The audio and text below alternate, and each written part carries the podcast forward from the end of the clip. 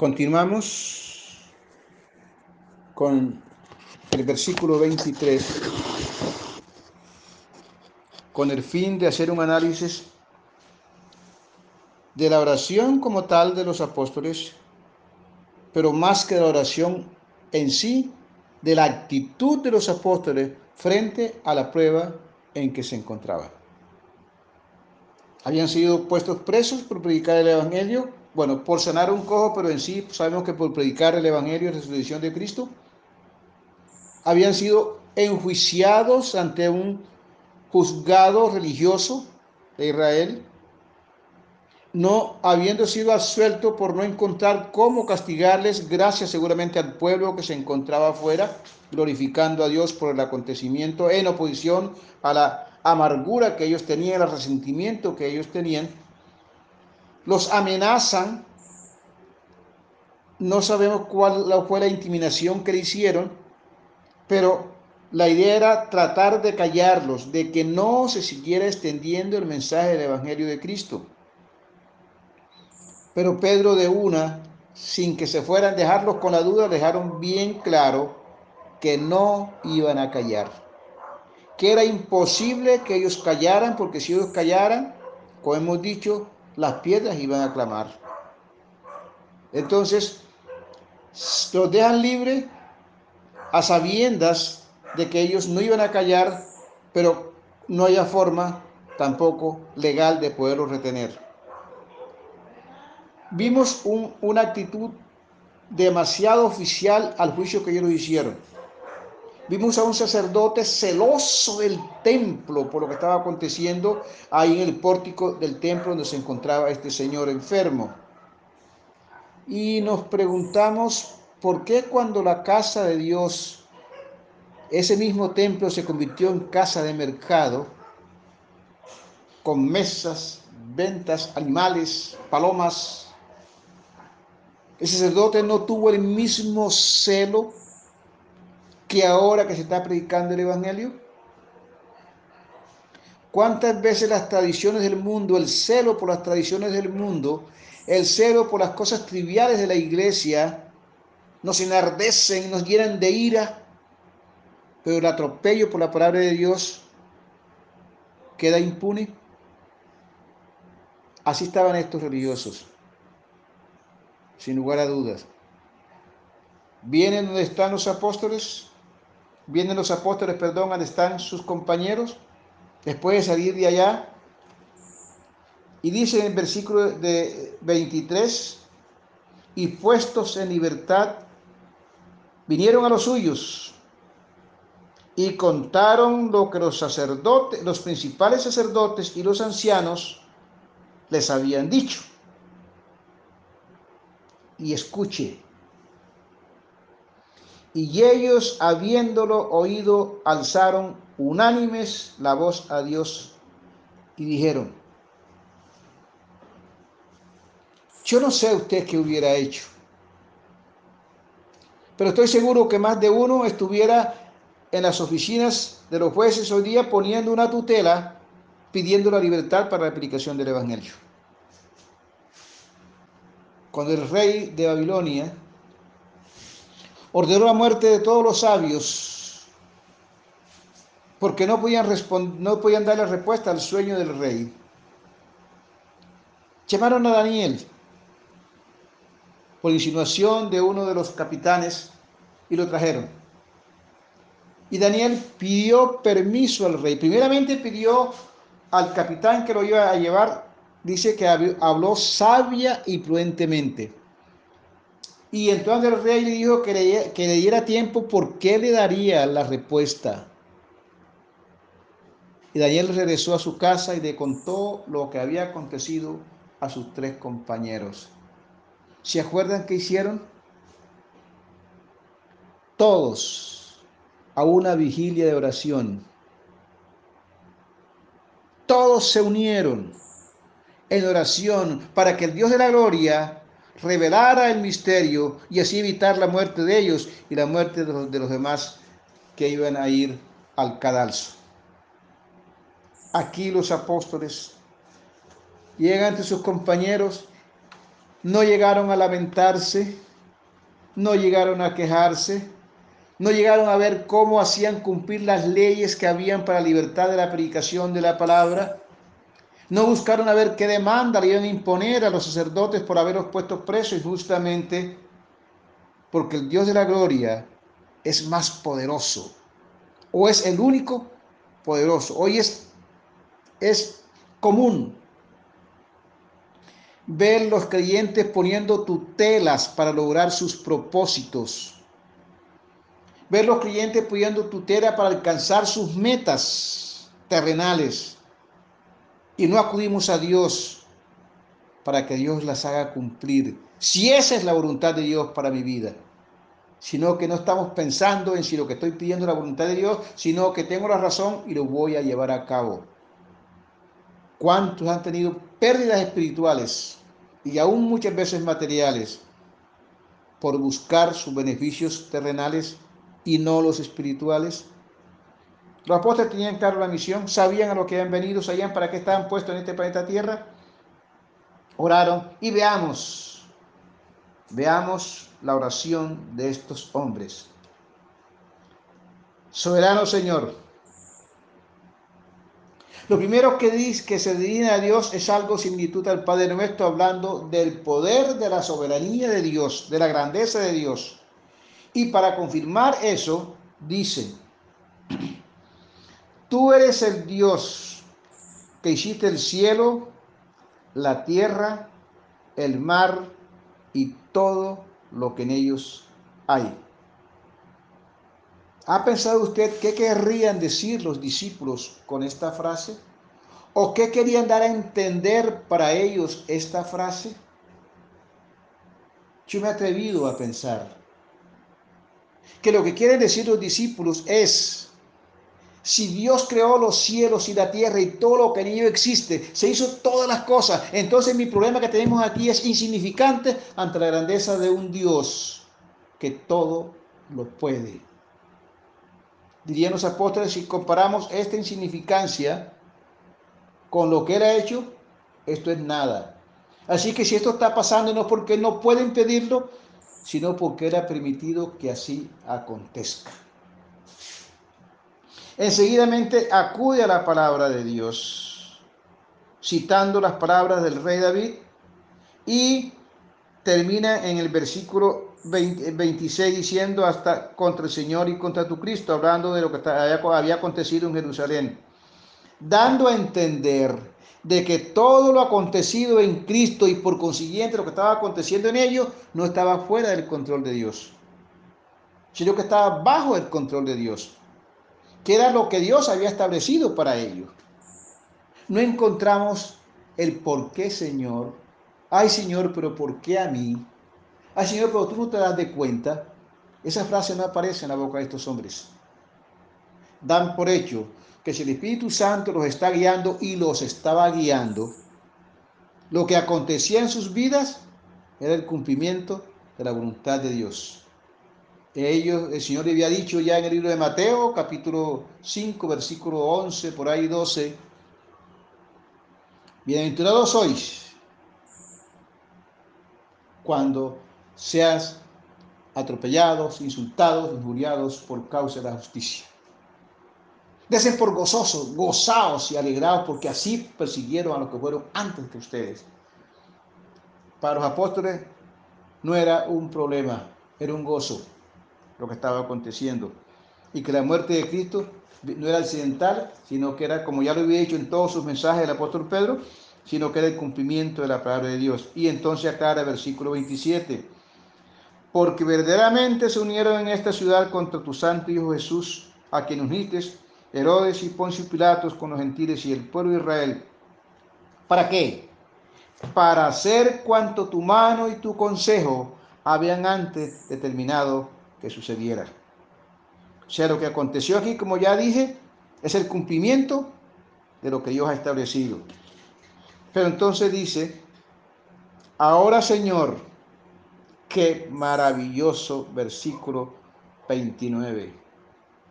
Ahora, Señor, mira sus amenazas.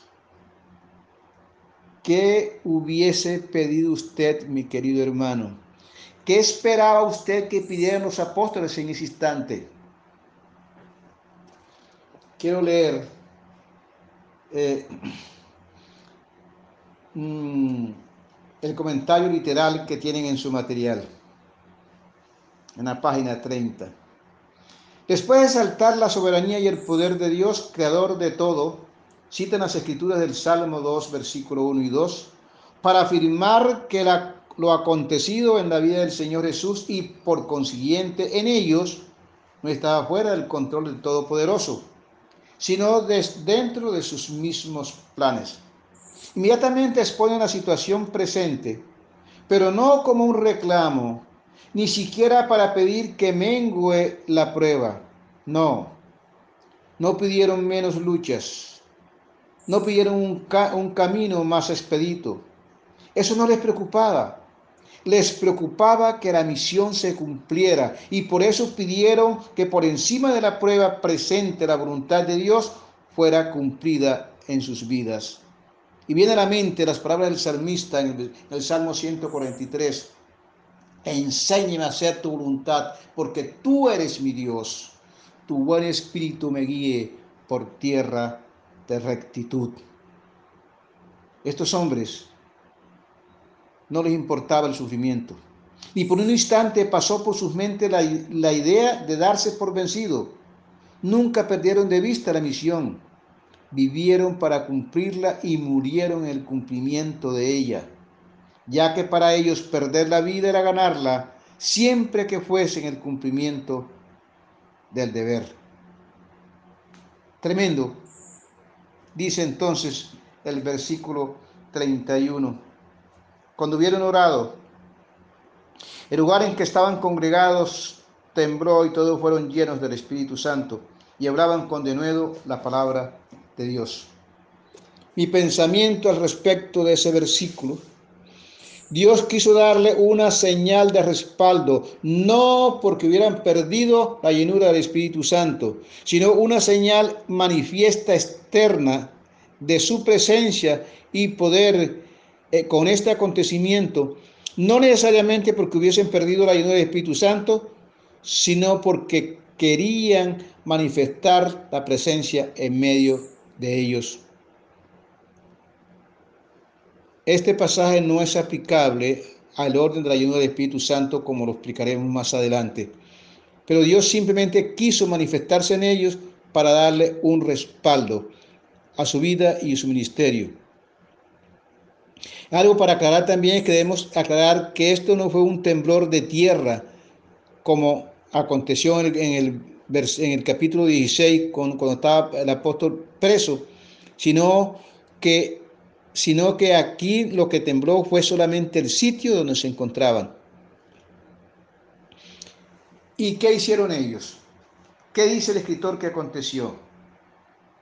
Y hablaba con denuedo la palabra de Dios.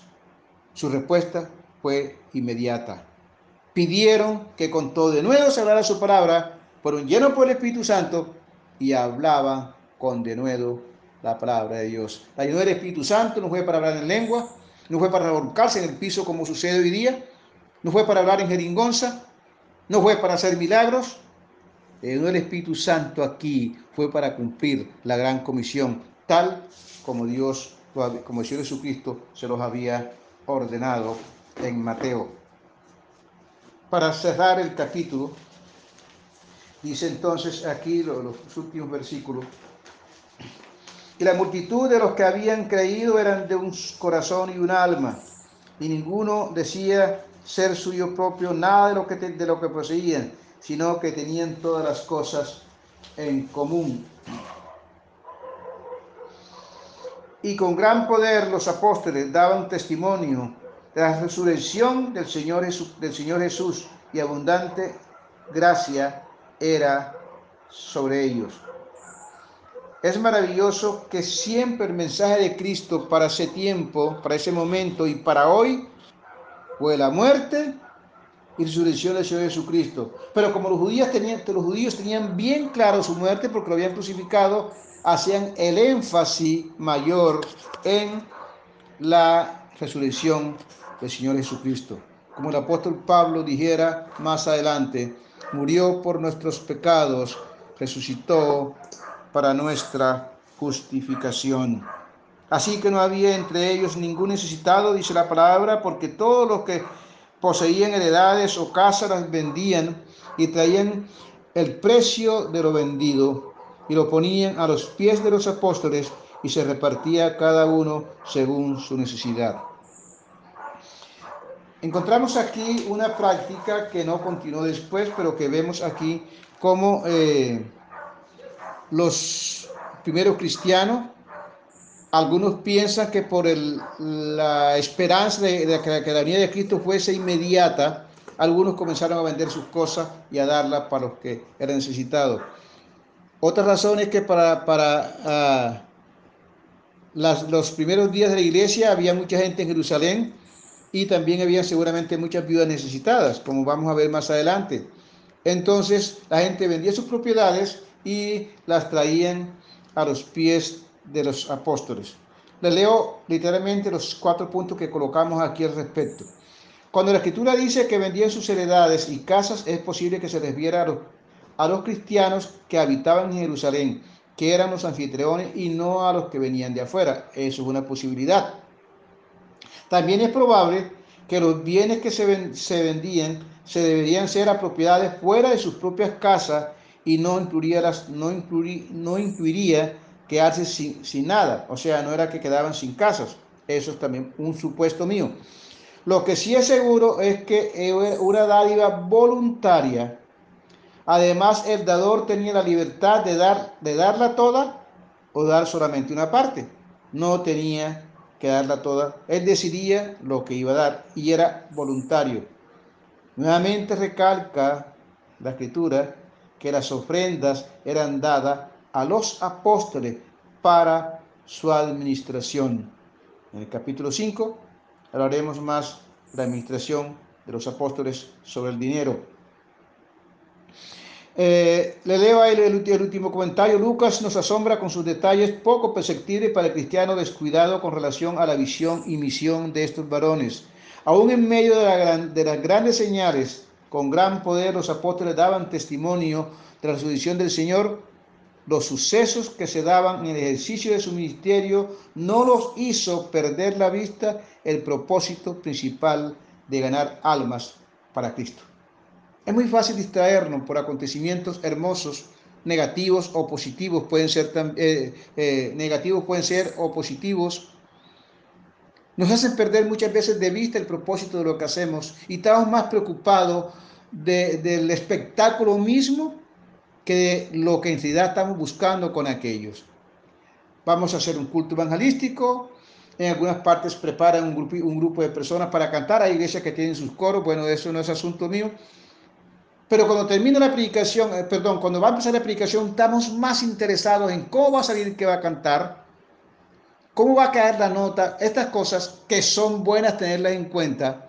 Y cuando termine evaluamos, hacemos una oración de lo que ha acontecido en base a cómo salieron estas cosas, poco pensamos o estamos preocupados por aquel que va a llevar el mensaje o por el mensaje mismo.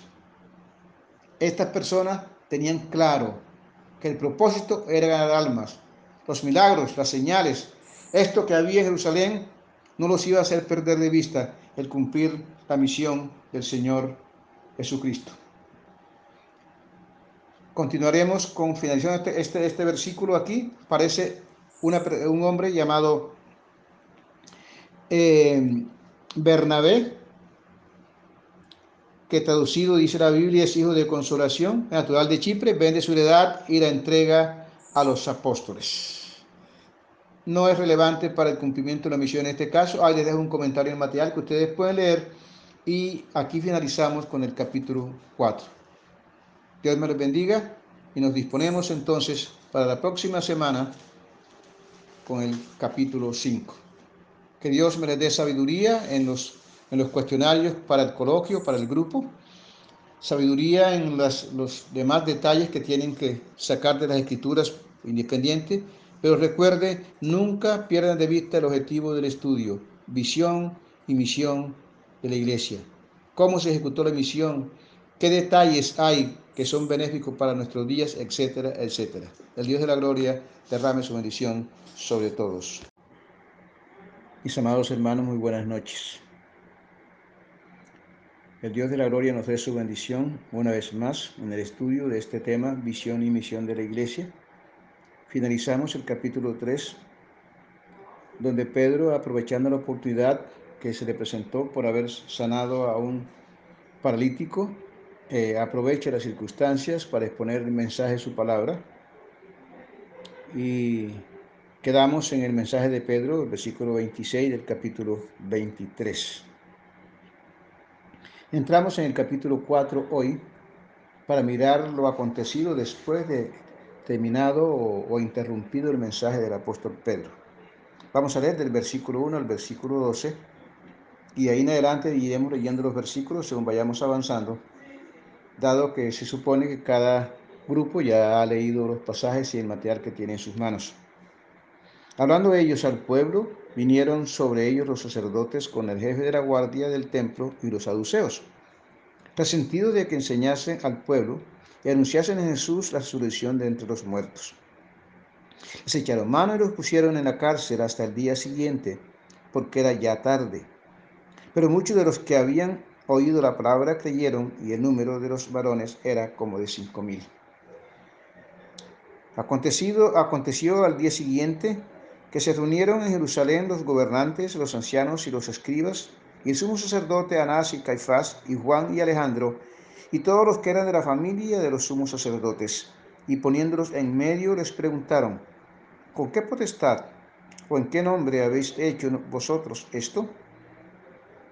Entonces Pedro, lleno del Espíritu Santo, les dijo, gobernantes del pueblo y ancianos de Israel, puesto que hoy se nos interroga acerca del beneficio hecho a un hombre enfermo, de qué manera éste haya sido sanado, sea notorio a todos vosotros y a todo el pueblo de Israel en el nombre de Jesucristo de Nazaret, a quien vosotros crucificasteis y a quien Dios resucitó los muertos, por él este hombre está en vuestra presencia sano.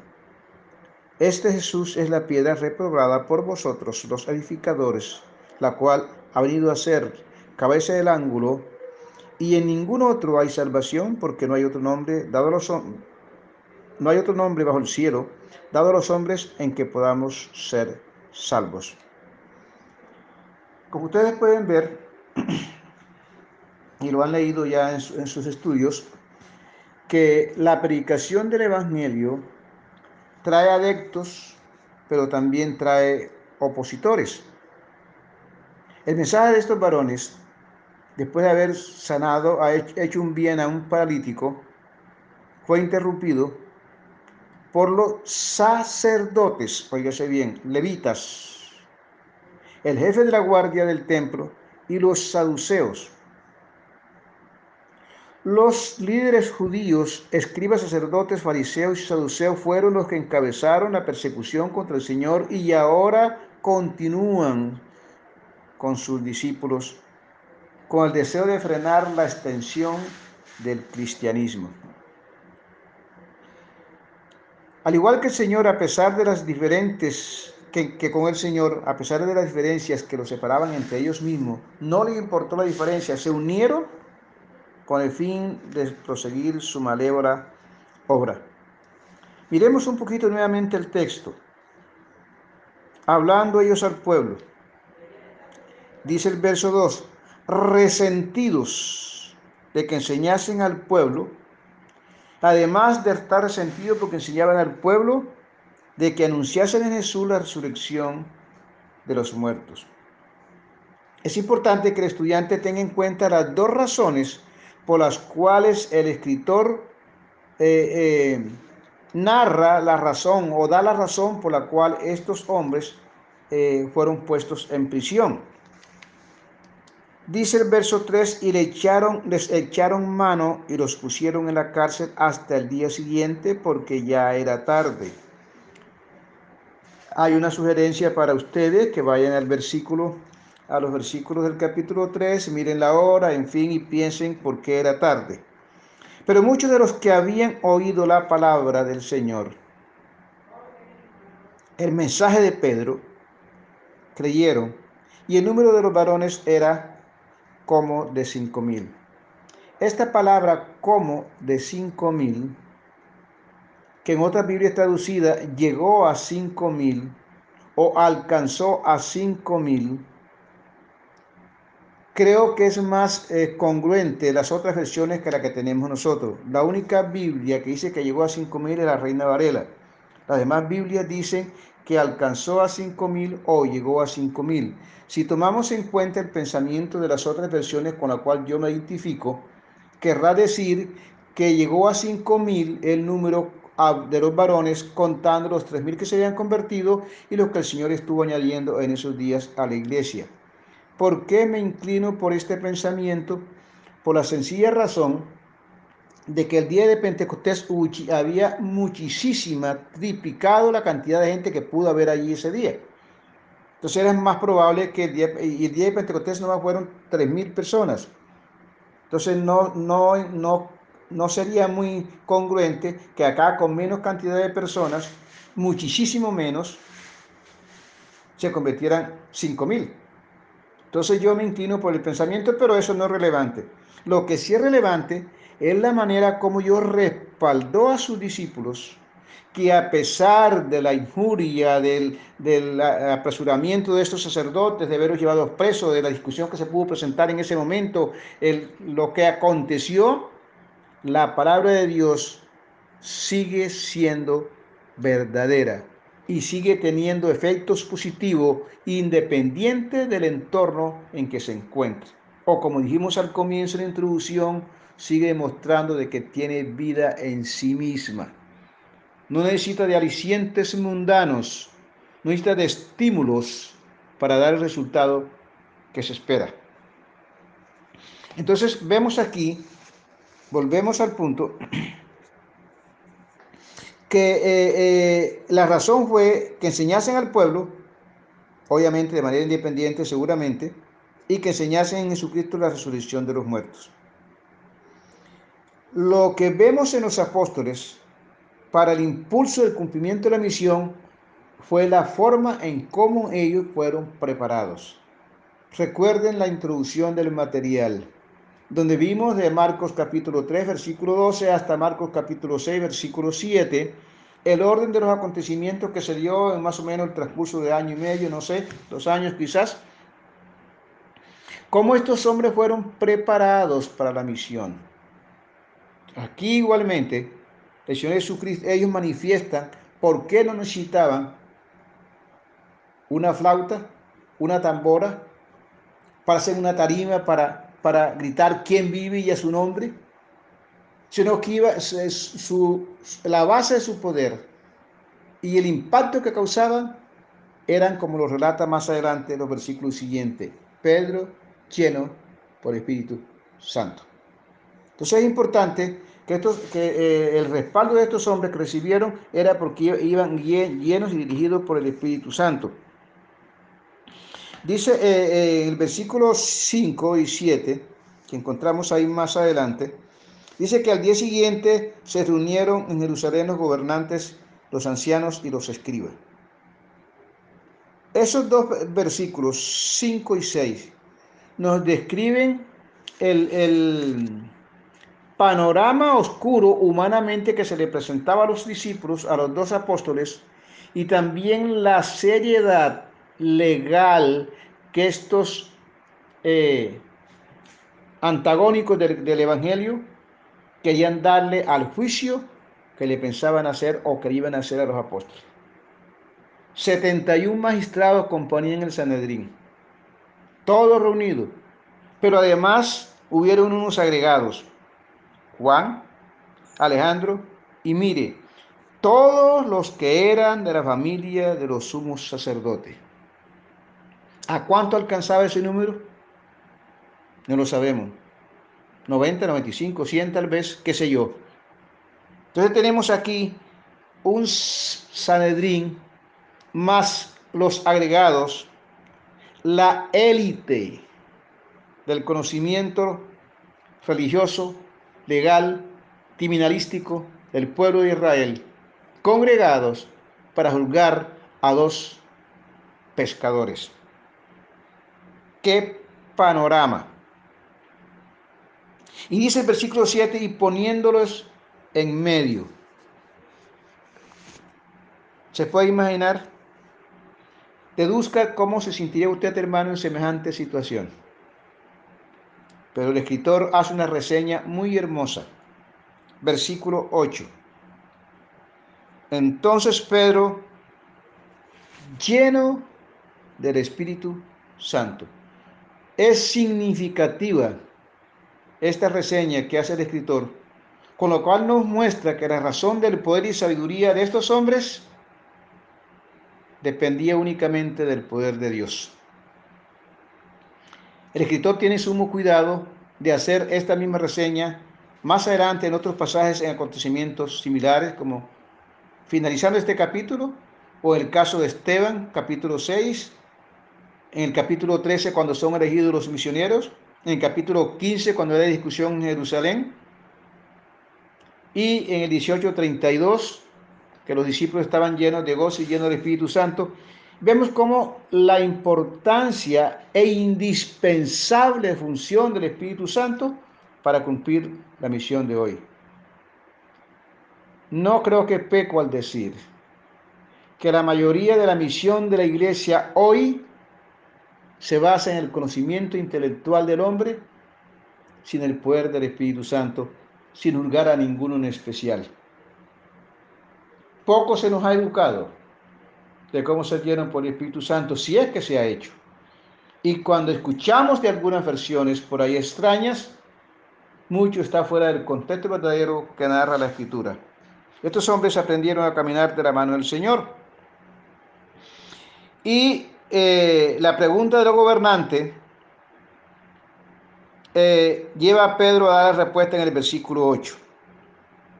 Entonces Pedro, lleno del Espíritu Santo, dijo, se ve sereno, se ve tranquilo, se ve con convicción, es respetuoso al dar su mensaje.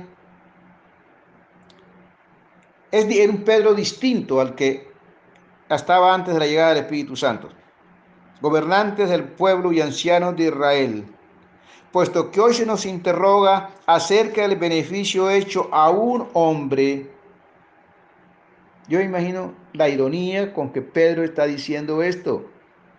¿Cómo es posible que se nos juzgue por hacer un bien? ¿Cómo así? Pero pensemos un poquito, volvamos un poquito al versículo 7.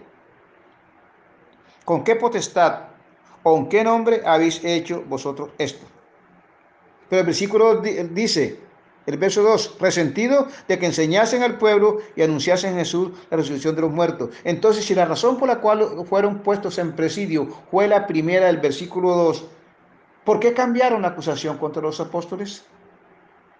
Temía de que la falsedad con que habían engañado al pueblo diciendo que los ladrones, los discípulos se habían llevado el cuerpo de Cristo, fuera descubierta. Sin lugar a duda, que sería esa la razón. Y cambiaron la acusación porque sabían que estos pecadores los podían encarar delante del pueblo y hacerles ver la verdad o la mentira con que había engañado el pueblo. Te cambian la acusación pensando en salir mejor librado, pero yo no, sé qué sería. Miremos entonces. Bueno, entonces se, se, nos interroga, se nos acusa, se nos, se nos juzga, se nos pone en prisión por haber hecho un bien. Absurdo diría el apóstol. Es inaudito. Pero dice entonces, sea notorio a todos vosotros y a todo el pueblo de Israel, que en nombre de Jesucristo de Nazaret, a quien ustedes, oígase bien, crucificaron. Pero también a ese que ustedes crucificaron fue el mismo que Dios levantó entre los muertos y por esta razón este hombre está sano hoy. Fíjense que el apóstol Pedro sin desviarse de la respuesta que le va a dar a ellos con razón al hombre, los acusa de lo que ellos querían ocultar, que era la razón por la cual los habían puesto en presidio. saca a relucir la resurrección de Cristo, saca a relucir el crimen que ellos les hizo sin temblarle la voz ni temblarle el pulso para criticarles su pecado en su propia cara en medio de semejante grupo. Y el versículo 11, cuando describe que esa la piedra reprobada, que ahí están anotados los versículos donde aparece en el Antiguo Testamento, Salmo 118, aparece en Pedro, hablando que los edificadores, ellos que serían los que tenían los líderes de la religión, debían ser los primeros en haber creído, estaban rechazando esa piedra que era angular para la edificación de la iglesia. Pero me llama la atención lo del versículo 12 Después de semejante presentación, el apóstol Pedro recalca, no busquen otro Salvador. No hay forma de encontrar la salvación, porque no hay otro. Se acabaron ya los sacrificios, se acabaron los holocaustos.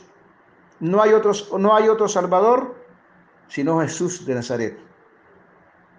Si quieren ser salvos es la única forma de poder ser salvos. Hermoso planteamiento. Y como le decía, tenemos solamente resúmenes de su mensaje, pero esta convicción del apóstol, yo me imagino que se estremecía, el, el auditorio quedó silenciado debido a la autoridad de este varón.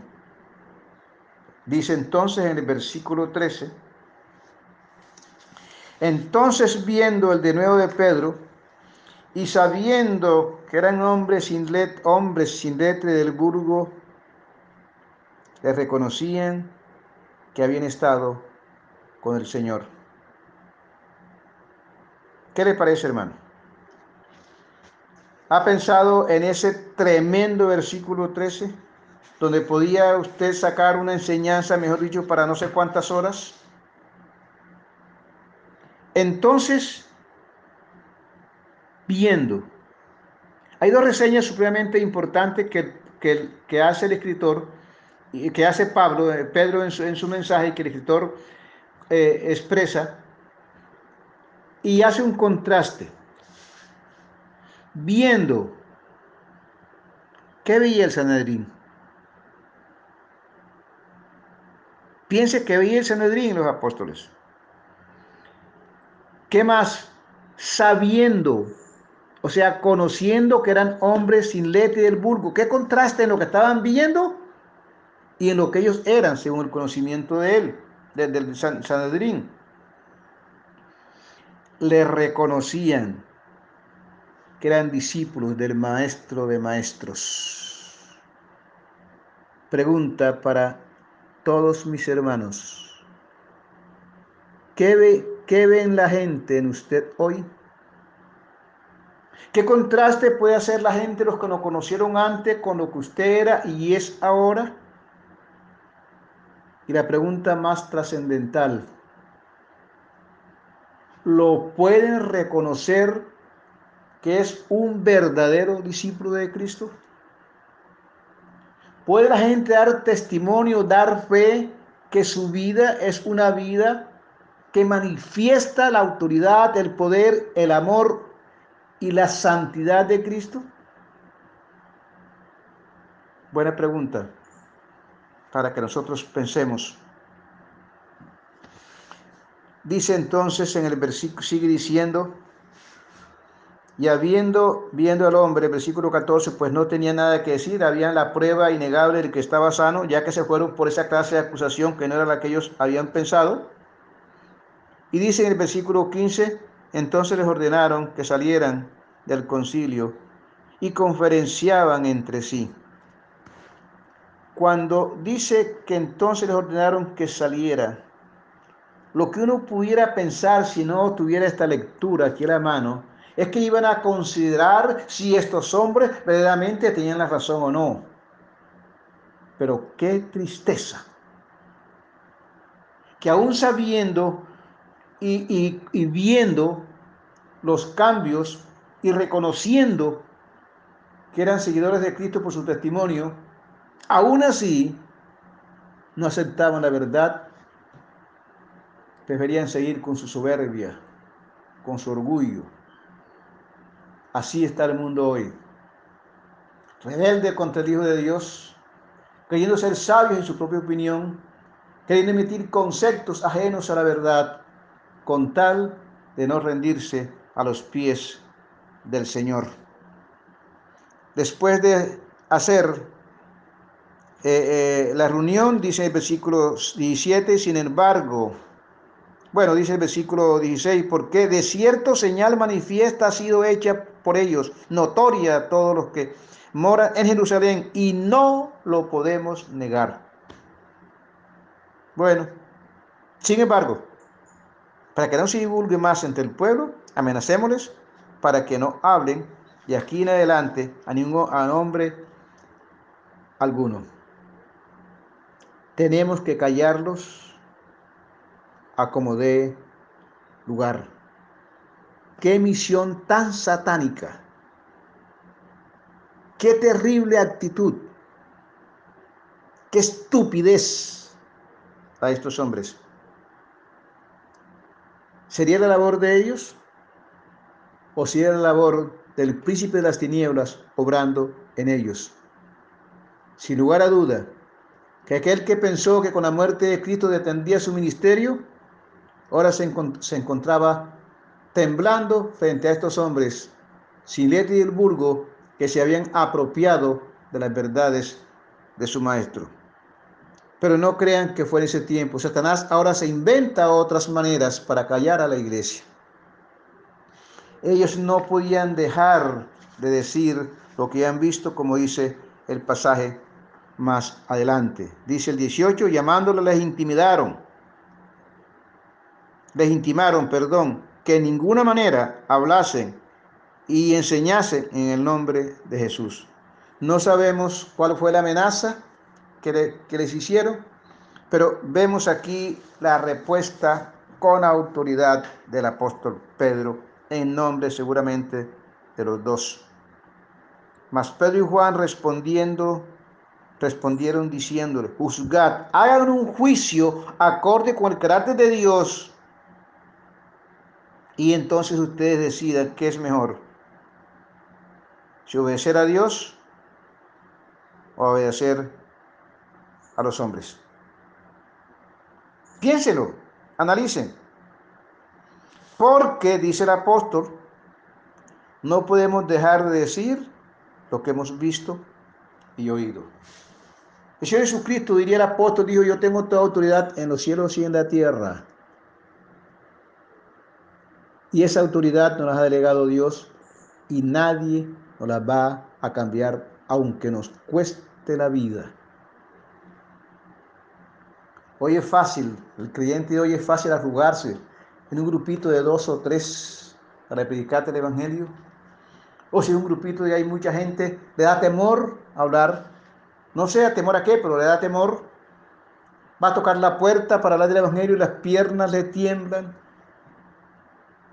Aquí estaba el apóstol parado frente a la élite. Y lo que para otros o para algunos, como hemos dicho tantas veces, era una eh, prisión en la que se encontraba de circunstancias adversas para ellos, estos hombres la convirtieron en un salón de oportunidades. Lo que para otros era un obstáculo para ellos era una oportunidad preciosa y que no la iban a desaprovechar en ese momento. Qué triste la iglesia de hoy, al lado de estos hombres, que se jugaban la vida paso a paso, momento a momento, porque no podían callar. Dice lo que dice ese versículo 20. Eh, porque no podemos dejar de decir lo que hemos visto y oído. Es imposible callarnos. Si nosotros callamos, las piedras clamarían. Y hoy las piedras claman por doquier, porque la iglesia ha callado las verdades de Cristo. Jeremías dijo, no hablaré más en su nombre. Ya estoy cansado. Pero había un fuego ardiente dentro de mí, traté de sufrirlo, pero no pude. Algo me quemaba los huesos, algo me quemaba el alma y no podía callar lo que Jehová me ordenaba decir. El apóstol Pablo dice, ay, ay de mí si no anunciar el Evangelio. Estos hombres tenían claro que era una misión que tenían que cumplir por encima de proteger sus vidas. Era más importante la misión que la vida de estos varones de Dios. Dice en el libro de Gálatas, el apóstol Pablo dice, si yo quisiera agradar a los hombres, entonces no sería siervo de Cristo. Y ustedes recuerdan de pronto la cita de Mateo capítulo 10, versículo 11 y 12, si no, no creo. Por ahí la tienen ustedes en el material. Cómo se iba cumpliendo cada palabra que el Señor Jesucristo les había dado a ellos. En la preparación vimos cuántas persecuciones sufrieron. Y en Mateo hay una cita que dice que no tengan temor cuando vayan ante los magistrados, porque van a ser llevados ante los magistrados. Pero no tengan temor de eso. Ni piensen siquiera lo que van a decir, porque no son ustedes los que hablan, sino el Espíritu Santo que está en vosotros. La clave para hacer la obra de Cristo hoy es someterse al Espíritu Santo de Dios. En el poder y su fuerza cumpliremos la misión que el Señor nos ha encomendado hoy día. La iglesia de Cristo hoy tiene mucho, mucho que aprender de la entrega de estos hombres. Hay una distancia insalvable entre lo que, era lo que fue la iglesia de Cristo en su comienzo y lo que es la iglesia de Cristo hoy día. Sería bueno que nos hiciéramos un, examen interno en nuestros corazones, introspectivo, para poder ver si mejoramos o acortamos la distancia que nos separa de la iglesia primitiva. El versículo 21 dice entonces, ellos entonces les amenazaron y les soltaron, no hallando ningún modo de castigarle por causa del pueblo, porque todos glorificaban a Dios por lo que había hecho ya que el hombre en quien había hecho, el hecho este milagro de sanidad tenía más de 40 años. No había forma razonable para callarlos, no había forma de detenerlos. Y estos hombres con el respaldo divino se enfrentaron a los sacerdotes, quienes no pudieron castigarle, por lo menos por el momento. Y seguían predicando la palabra de Dios, aprovechando cada espacio y cada circunstancia. Veamos entonces la actitud de estos hombres después de estas amenazas. Que Dios de la gloria me les bendiga y los guarde. Amén.